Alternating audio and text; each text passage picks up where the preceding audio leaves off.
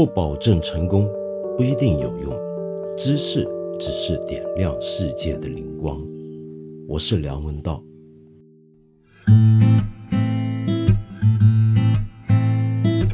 今天这集八分的番外对谈了，我特别给大家请来了一位我非常喜爱的电影导演、电影编剧。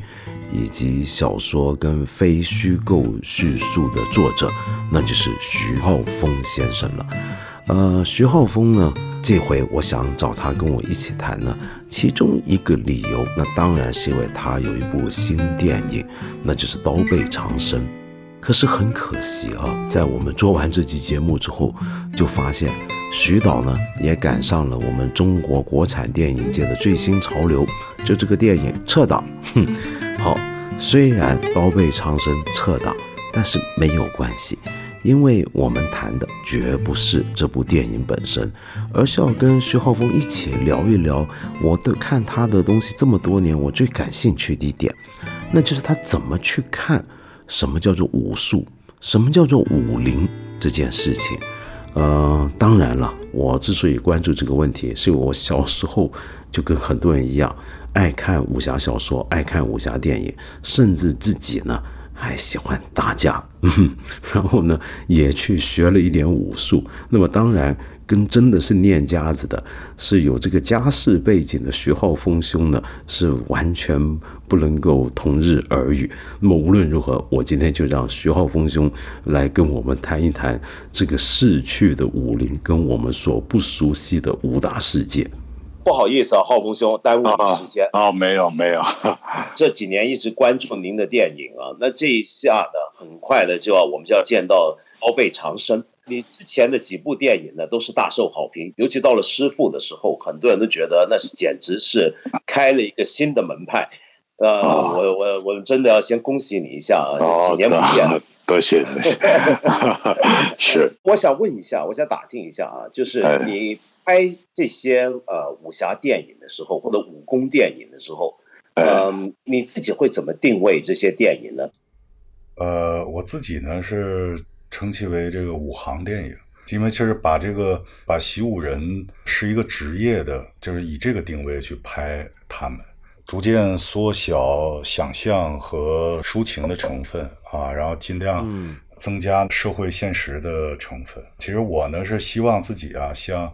巡回展览画派啊，那样的去去拍武打片，呃呃，所以我也希望呢，自己的武打片呢，首先是能在这个类型片里呢，开拓新的题材和视角。嗯，所以你刚才提到这个概念，我觉得很有意思啊，因为。从你当年写的，比如说呃逝去的武林，道士下山一路以来的文字的作品，我们当时大家都很喜欢，那么很震动，在喜欢读书的圈子里面，主要就是因为好像在你的作品看到了过去的的确确有过这么一种，就是你刚才说的武行这件事情啊。那这个事情呢，是跟。呃，我们过去武侠电影里面所认知的武术世界，嗯，那个奇侠世界是完全不一样的。你要抓的是那个行业啊，武行。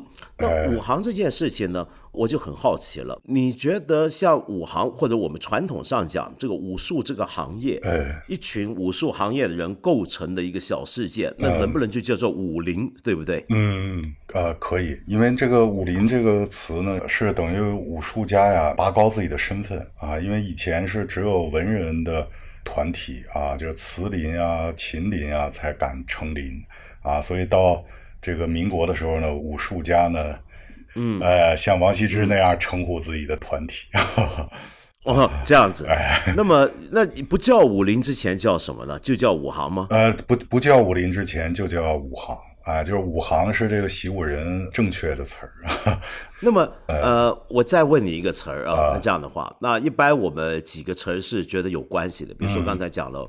武林、武行，嗯，呃，那么江湖呢？江湖跟这个又有什么关系呢？哦，那个江湖呢是更低的，其实就是骗子的世界啊，所以呢，骗子的骗子的世界，所以武行又比江湖呢又要高啊。然后一般来说，这个习武的人呢是要跟江湖人虽然有业务上的联系啊，但是呢，呃，是不能当朋友的。啊，然后不能、不能有私交的，呃，所以这个江湖呢，一般就是以在山上啊当强盗啊，然后在这个城乡结合部啊行行骗呐、然后走走私呀啊这这样的一伙人，真相这个不行。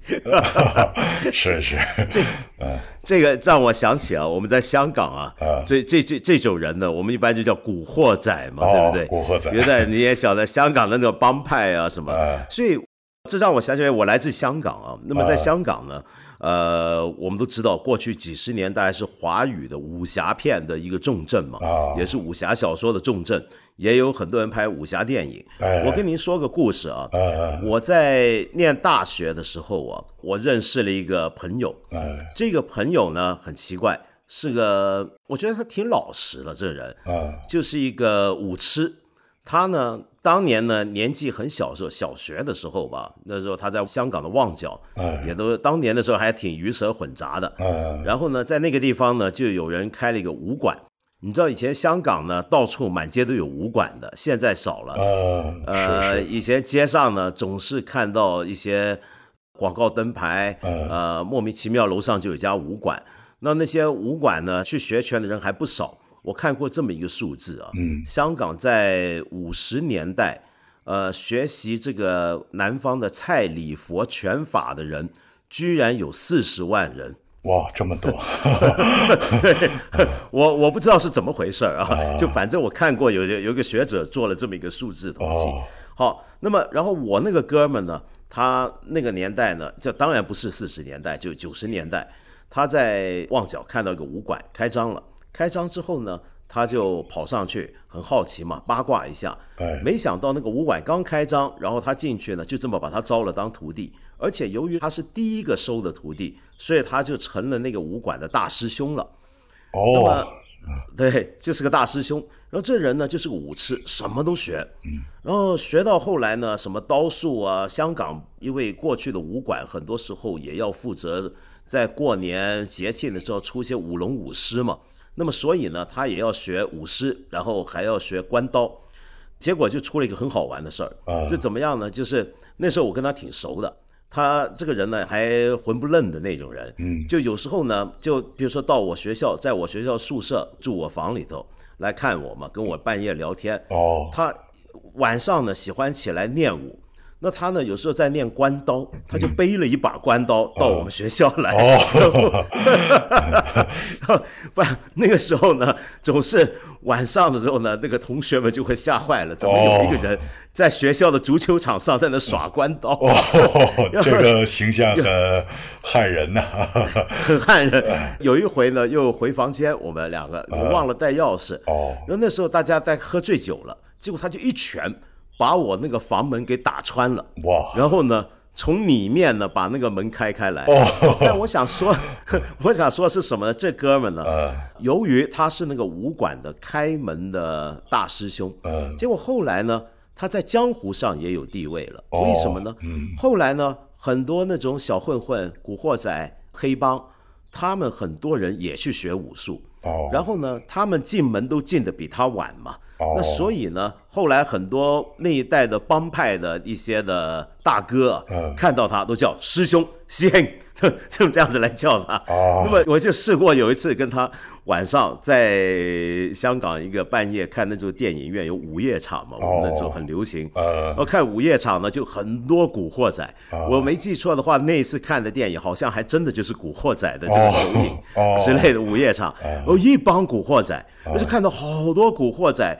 看完《古惑仔》出来，在外头大家抽着根烟的时候，看到我这哥们，然后就跟他拱手，师 兄，一帮人跟他喊师兄，相当威风啊！啊，是我说这个是想说呢，所以有时候你看江湖跟这个武行也好，武林也好，好像是有交集的，是不是？哎，是有交集。他们两个群体啊，其实说一样的江湖春口，这个黑话，黑话就是武行人跟这个江湖人对话的特殊的语言啊。然后你看，像武行和江湖呢，如果拿大白话来讲，然后称这个江湖人呢，就是玩的啊，或者说玩家啊，而这个武行人呢，说称自己叫会的啊，就是说你是有。真本事，你身上是有武艺的。然后这个江湖人呢，为什么被称为玩的呢？因为在以前旧社会啊，这个说一个人是玩的啊，是呃有点半侮辱的话。因为因为以前是只有对这个夭折的孩子，就是啊他是来玩的。就是啊，一个一个小孩生下来，然后请算命先生一算命，说啊，这孩子其实活不了几岁，或者啊，这这孩子成年之后没几年就死了，所以呢，别对他要求太多，他就是来玩的。哦，原来还有这样的一个说法，我真的从来没听过。刚刚说过我小时候看到那种经验，那你年轻的时候，因为你跟我们讲了，无论在你的小说还是电影还是纪实文学，都让我们看到很多那个逝去的、曾经有过的旧社会的这个武行或者是江湖。但是你小时候的时候，你还有没有见过这样的东西的存在，或者说是？呃，曾经有段时间，当然我们现在打黑除恶啊，打黑除恶都都干掉了。哎，但是在曾经有段时期，比如说改革开放，呃，没多久之后，是不是在大陆也有过一阵子这种风潮呢？哎，是因为我的这个小时候啊和青年时代呢，他整个社会他这个打群架呀，然后堵校门啊，然后在在街头劫钱呀，然后。这个情况还是很多的啊，所以这个上下学路上呢，等于一个人如果他他一旦出手打了一个人之后，其实就意味着他的中学呢就总得打下去。呃，霹雳舞出现之后，都是到学校找你查舞，就是咱俩什么意思啊？查就是比嘛，咱俩比霹雳舞，然后呢，然后然后咱咱俩比这个录音机啊，咱俩比谁那个逃到的香港的录音带质量更好。啊，然后两个人拿着拿着录音机就比，然后在那个之前呢叫查架，就是然后说一个人打架很厉害，然后我们就会不断的有人找你接着打啊，就一定要比出来谁是勇者啊。然后这个哦，所以所以以前是那样。然后我呢，当时年轻的时候，就是上中学的时候啊，有个奇迹，就等于把这个事情呢就给避免了。就是有一天我呢骑车上学。然后突然有一个非常瘦小，而且岁数呢也就看着比我大几岁，但是呢那个头头发已经开始稀疏的那么一个啊，那么一个中学啊，哎，中学就是头发是又稀疏又黄，就是那么一个小矮个儿，然后那个一下拦住我了，嗯，说他走路呢走不动了，没有赢得我同意点头，一下子就坐到我自行车的后座上，啊，然后说然后说你把我送到那个前边的那个。车站带我两站地，当时没有兄弟这个词儿，都是啊那个好同学什么 好同学。我觉得这个人很奇怪，但是他坐上我车呢，也不跟我说话，然后我就我就把他带到车站了。对我来说就是做了件好事嘛。但是在课间的时候呢，我们其他男生呢就来找我试探啊，说啊你你怎么认识他什么的。我就反而套他的话，然后就是那个让我带了一站地的那个人呢，那个是我们当时是北京西边啊一个很有名的一个玩的人啊，然后啊就等于一个大玩家。结果别人呢，就以后看我就不太一样了，啊啊，眼神就不同了啊，眼神就不同了啊，然后就等于因为因为这次奇遇就被保护起来了。后来呢，就是一次很意外啊，我等于从一个同学的嘴里知道他的下落，他呢就犯了事儿啊，然后就被捕了，这样。哦，哎 哎。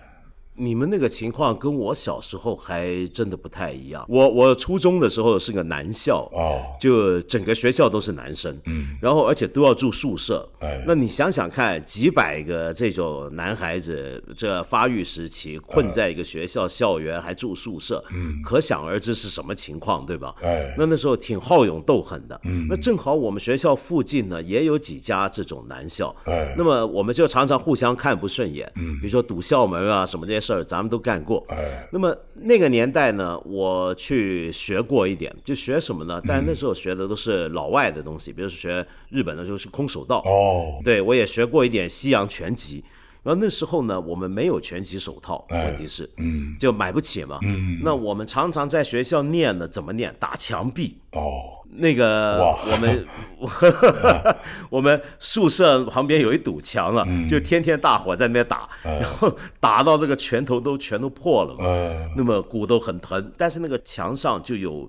打的日积月累，就真的是一个一个凹印嘛。嗯那么我们认为这样子能够把这个拳头磨硬了。嗯那么干架的时候好使。那个时候呢，在台湾也有很多那种小混混。哎呃，那个时期是蒋经国在位最后十来二十年的时候。呃那时候其实坦白讲，帮派很多在台湾。哦呃，比如说后来很多人都晓得大名鼎鼎或者恶名昭彰的什么四海帮啊、竹联帮啊，都已经很旺盛了。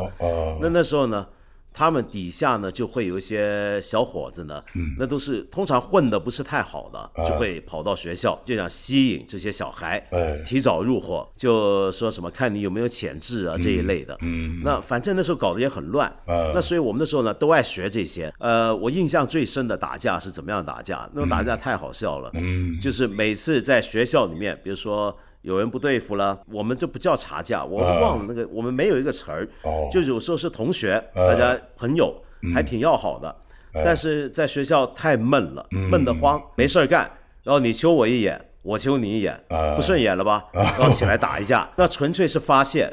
那么遇到这种场面呢，那么学校一开始规定说，看到同学打架，我们要坚决制止。哦。那每一次呢，看到有两个人在打架，我们就背后围一圈人，嗯。那围一圈人呢，一边都说别打了，别打了，还打什么打？然后呢，我们在旁边很热闹围着，但是呢，最后都发现啊，所有那些呃打架的人，嗯。他们身上主要的留下的印痕呢，都来自背后。啊。都来自背后。啊，就背后是一堆鞋印，或者是一堆受伤啊、衣服扯破都在背后。为什么呢？他们俩打架吧，我们一圈人围在外头。我们这边就比如说我们那种闽南话，干你娘哎，外派了，外派了，我 在这边打打打。其实我们都在凑热闹，就猛往那两个打架的人把他们围起来死踹。哦然后老师一过来说你们在干嘛？我们说我们在劝架。哦 所以后来学校又出了新规定，不准劝架。哦，不准劝架。因为每回劝架，那个伤的更严重。哦，是 所以你看那时候纯粹就是小男孩那小种男孩闹啊，。对对，对，就是比我们在大十岁、十五岁的人吧。呃，因为时代的原因啊，所以他们上一代人打架呢，因为那时候北京啊，尤其是部队大院儿哪哪儿啊都有煤堆，都有砖头堆啊，所以呢，你找到这个铁锹和煤块儿是最方便的武器。所以他们上一代人打架的手里都是要有家伙的，哎，然后但是到我我这一代呢，其实这个反而是以这个打架动家伙呀为耻，大家都是空手打，而且空手打的时候呢，是以这个打人脸、踢人这个小腿骨为耻。因为一打人脸和打小腿骨呢，这个孩子呢他就没办法回家了，而且呢一上学呢，大家都知道他昨天打架了，哎，然后如果一瘸一拐呢，那他肯定就输了啊。所以呢，如果你打人胸口呢，可以让人摔倒；如果你打人肚子呢，这人蹲下来，但是不挂彩啊。所以仁义就是上不打头啊，下不踹腿，哎，然后哦这样子哎是这样，呃，所以那个时候呢，北京这边自我满足的点呢是打完架之后让别人钦佩自己，哎、呃，就是呃以德服人啊，让呃哦对哎，他觉得这个是最威武 以德服人。哎，对，他在街头什么，俩人一打呢，这个一下成朋友了。这种打架的方式，如果全都血了呼啦的，彼此都很难堪，那就结了仇了，成不了朋友了。哦哎，看来还是你们北京人有文化，居然是这样，以武会友。以武会友。为什么会有这种传统呢？就是最早的武行啊，都是各个大学、中学聘这些武师去当体育老师。我们小的时候，学生们议论体育老师还是。假想体育老师是一个非常能打架的人，然后他厉害着呢，所以这个是吧？哎，所以他不是会打篮球，他是会打架，会打架啊，所以所以这就是从最早就是清朝末年建立的。呃，武行开始，这个一代一代的中学、小学、大学，这种武行人当体育老师，然后留下来的一个遗风啊。那你后来你怎么看这些现在中国，比如说这几年，呃，学武的人呢也多样化了，对，那么有各种各样不同的外来的武术，是，你怎么看今天进来的这些外来武术呢？哦，中国八十年代有一个围棋国手叫江铸久，嗯。啊，然后江浙九呢跟我说过一句话，他说，呃，业余选手的水平再高啊，他也是没有办法跟那个职业围棋手抗衡的，因为呢，那个你让他分析棋谱，你让他下布局呢，他能下的不弱于专业棋手，但是一到那个更复杂的中盘战斗，业余棋手的他的思考就不够了，主要是在于一个训练时间。啊，就是说你你所谓业余呢，就是说你的训练时间是不够的，所以其实对于武技呢也是这样子。你看，就是呃，当时其实我二老爷随便教教我玩玩，就是早晨起来之后，光练一个手从腰部抬到眉弓这个高度的动作啊，就是一起来之后，左手一牵线，右手一牵线，但是你要掌握住这个抬手的动作，你才能保护自己的脸。这个道理很明白，但是你要让它成为一个你的本能，就这一个抬手，你就得练四个月。而好多呃号称习武的人呢，可能一辈子连续集中训练的时间都没有四个月，所以这个呢就是一个评判的标准吧。我懂了。刚才你讲说现在没有了武行这件事儿，哎，那是否也表示在今天这种职业习武人已经越来越少了？以前习武啊，它是各门派之间，一个门派之间长辈晚辈要频繁的交手的啊。其实就跟就跟一个下围棋的，就是我会有很多练习的快棋啊，这样的，就是我一天到晚是跟人打，然后下棋也是对，是是，那个呢，其实借用了武行呢，就借用这个交行，就是摔跤的那些人的一句话。因为那个时候，就是整个民国的这个底层社会的人呢，都开始高度的文雅化，所以呢，那个摔跤呢不叫摔跤，摔跤叫搭手啊。然后，哎，对，而且当时的那个摔跤的人，因为摔跤的人呢，在天桥卖艺是很往后的事儿。以前摔跤的人呢都有官职啊，因为他们是呃善扑营的这些人嘛，然后都有官职，都有俸禄。所以呢，那个摔跤的那些人的地位呢，比武行呢还要高。后来呢，进入哎进入民国之后呢，摔跤的落魄了，然后武行呢被政府啊捧为社会明星，就是成了一个社会阶层之后呢，所以那个武行就把摔跤的术语给拿过来自己用了啊。所以习武的人的频繁的比武，这个就叫搭手。啊，所以那时候的习武的人都是一天到晚搭手，哎哎，而且呢，他那个搭手的方式呢，确实是有点像文人啊雅集。你看文人雅集，然后开始那个对诗的时候啊，其实没没有人拿整首诗去交流，哎，因为一般的情况水平，大家都是这个水平。然后你呢，你做一句诗啊，我做一句诗，这就够了。啊，甚至于呢，甚至于一个字儿也够了。你念一句诗，然后我给你改一个字儿啊，然后，然后大家的水平就就都提高了。所以的那个呃，武行的这个搭手呢，后来就变成这个，我不用比那么多啊，我其实就是就是只比一个局部，因为他就是比武的方式变得更简洁和呃和多样之后呢，就是他最后就以各种方式比武，就比方说你过来之后呢。我是你长辈，然后你给我半蹲的行个礼，然后呢，我出于礼貌，其实就是请起请起，我把手按在你的肩膀上，哎，然后这个时候比武就开始了啊，就是看看看看你能不能从我这手里起来，哎，对，哎，然后还有比方说像这个掀门帘的时候也是，哎，也啊。对对，掀门帘，哎，掀门帘，因为掀门帘呢是主人先进，那种门帘是呃冬天的那种棉被一样的，我知道，棉被门门帘，哎对，哎哎棉被的这个门帘，就是主人先进的时候呢，他是拿这个手背一搭，或者是拿这个脚一踢，就是把这个门帘踢的，就是窄窄的一条缝儿，然后啪一下，嗯一下钻进去了，哎，然后非常快，然后他又在门帘里边说请啊，然后如果你呢，哦你不能以这个时间和这么窄的这个门帘掀开了度，如果你钻不进来啊，那你就、你就输了，他就输了。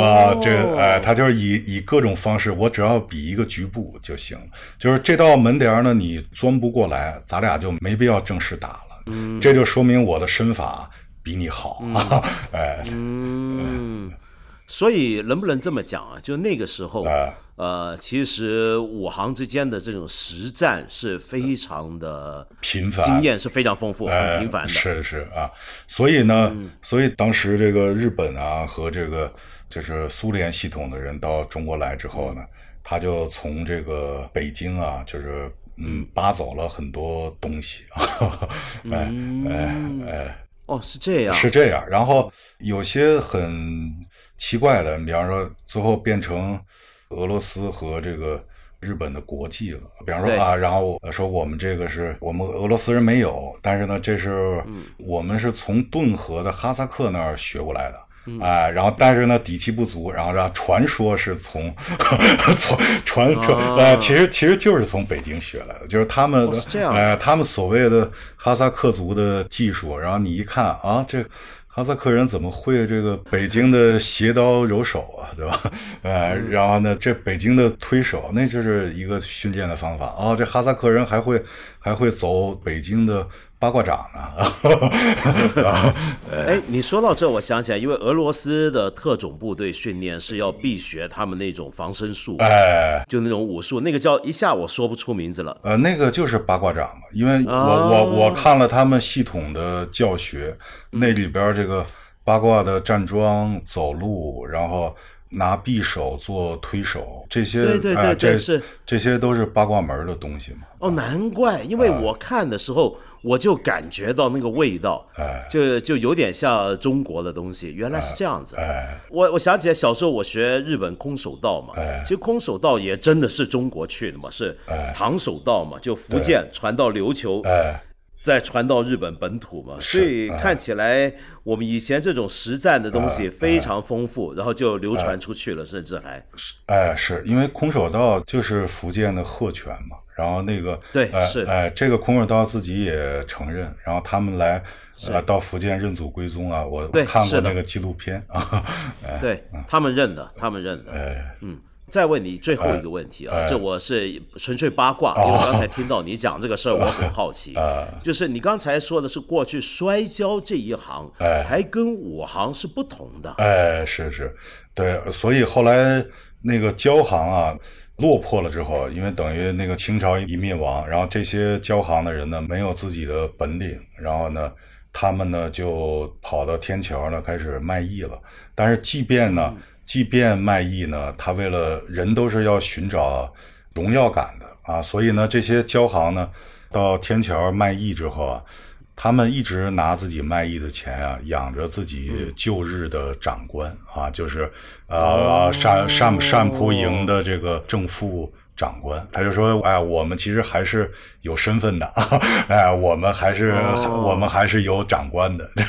哎哦，这是真有身份了。哎，对，那哎所以摔跤这一行能不能这么讲啊？哎他过去其实是个满洲人跟蒙古人的东西更多，哦所以跟汉人的武行是不太一样，是不是这样？呃，这个摔跤是这样，就是摔跤呢，在北京呢，贬义呢就是叫达子跤，就是因为啊呃，其实其实达子呢也不是指的呃满族人，也不是指的蒙古人，它是指的被。就是已经消失的民族，指的是突厥人啊。然后，哎、但是呢，这个这些摔跤的满族人呢，他后来呢就完全取消了自己的满族教法和蒙古教法，然后说呢，说自己呢承袭的传统呢是北宋年间的这个相扑。然后什么是相扑呢？日本呢还保留了一个五六成的一个样子吧，哎，然后就是两个人像青蛙一样，然后蹲着，然后然后接着像那个短跑运动员那个起跑起跑一样相互一一冲。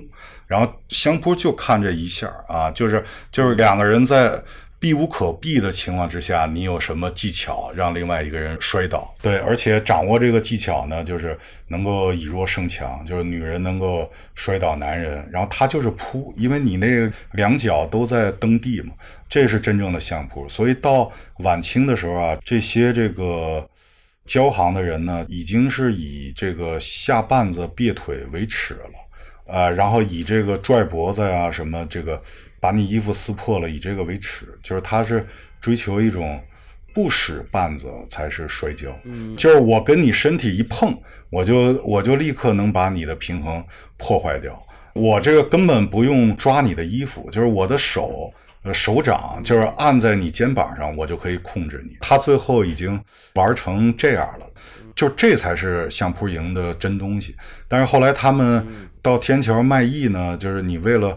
为了让老百姓好看，所以他又恢复了一些这个什么使绊子呀、什么大背胯呀这些。哦，原来是这样。哎，是。哎呀，反正我我就喜欢跟你聊，跟你聊这学懂太多东西了。好，我说，那这样，先希望你这一次刀背长生上来之后大受欢迎啊。广受好评啊！多谢，先恭喜你了，恭喜你，恭喜你啊！多谢，多谢。我们 找个机会，我们再好好聊一聊。好的，好的，哎，好，哎，今天谢谢你了，哎，多谢，多谢道长，多谢道长，谢谢，谢谢，谢谢徐导，谢谢，拜拜，再见，哎，再见。